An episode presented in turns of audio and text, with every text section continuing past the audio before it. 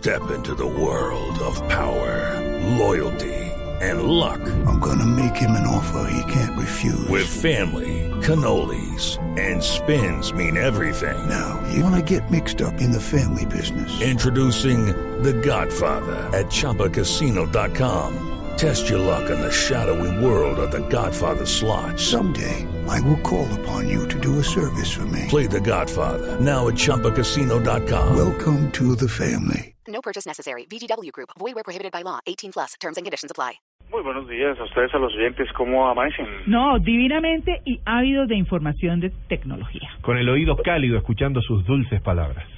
Pues hoy tiene que ver mucho con la felicidad y el amor. Claro. Qué El amor. bien, qué bien.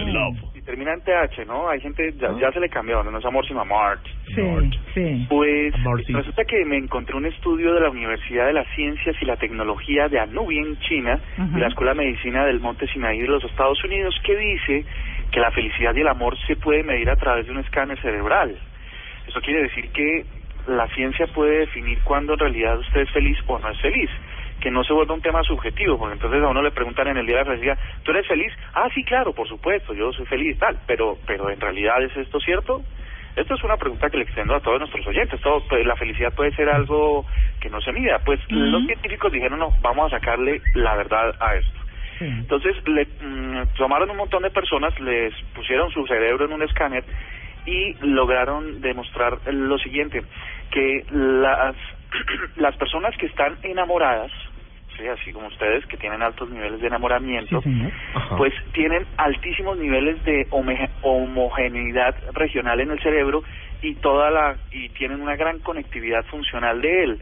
Eso eso lo hacen a través de imágenes de calor y pueden demostrar que en efecto están felices o son felices y están enamorados.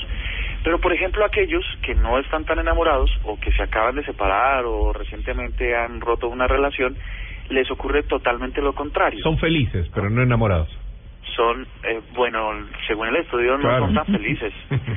Mira que dice que el amor romántico puede cambiar las funciones de recompensa, motivación y regulación de las emociones del cerebro, ¿no? Eso es para quienes están, pues obviamente enamorados. Mm. Pero para los que no, hay una mayor actividad del córtex del cíngulo anterior, que por efectos de tiempo no pretendo explicar, ¿no? ¿Y ese es su caso o qué?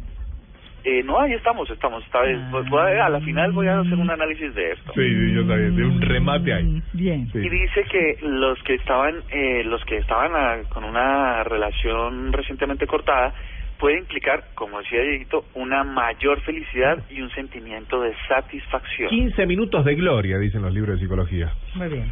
¿Cómo les parece esto? Sí. Entonces, esto es lo primero. Si ustedes quieren, en, en realidad en este momento es muy costoso ustedes eh, a- a- acudir a estos estudios, pero seguramente pronto se van a volver una aplicación en la que usted eh, se mide el cerebro y le puede decir en realidad si es feliz.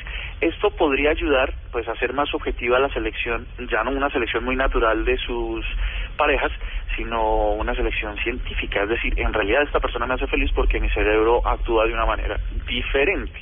¿no? Ajá. Esta es la primera, la primera noticia que les quería contar. Y esta que es eh, un poco curiosa. Se está poniendo de moda una, una estrategia de diseño que se llama eye tracking. Eh, significa que le ponen a los seres humanos unas gafas o unos sensores en los sitios donde está, eh, por ejemplo, el vehículo, donde cada vez que usted, donde uno pone la mirada o donde eh, lleva su mirada, pues le puede decir qué es lo que les gusta y qué es lo que les disgusta, ¿no? Entonces con eso realizan el diseño mm, de las cosas, por ejemplo el interior de un vehículo, por ejemplo el lugar de su casa. Y si trasladamos esto a las parejas, ¿cómo sería la cosa? Unas gafas que pueden medir la actividad ocular sobre su pareja. Ah. ¿Cómo les iría a ustedes en una cosa? Cuando de- desvían el ojito para donde no es o qué? ¿Sí? ¿Cómo les diría? Que eh, esta es la pregunta en un lugar común. ¿Qué es lo primero que ven? ¿En dónde concentran su mirada por más de los segundos necesarios, requeridos? Siempre miran un poco hacia abajo, hacia el frente. Uy, me encanta, es un gran tema que me apasiona. Entonces, Busquen siempre el tercer ojo, ¿eh? o el entrecejo, si no lo quieren mirar. Para no ¿el mostrar. qué, perdón? El Eso entrecejo. es- Acá, ¿Con el qué? el entrecejo, acá, en el, en el punto medio de la frente. Ajá. Ah, ya. Pues bueno, les fui cuento muy- que esta, que esta Mm, tecnología de diseño lo que va a hacer es poderse concentrar en lo que a la gente realmente le gusta por lo que ve.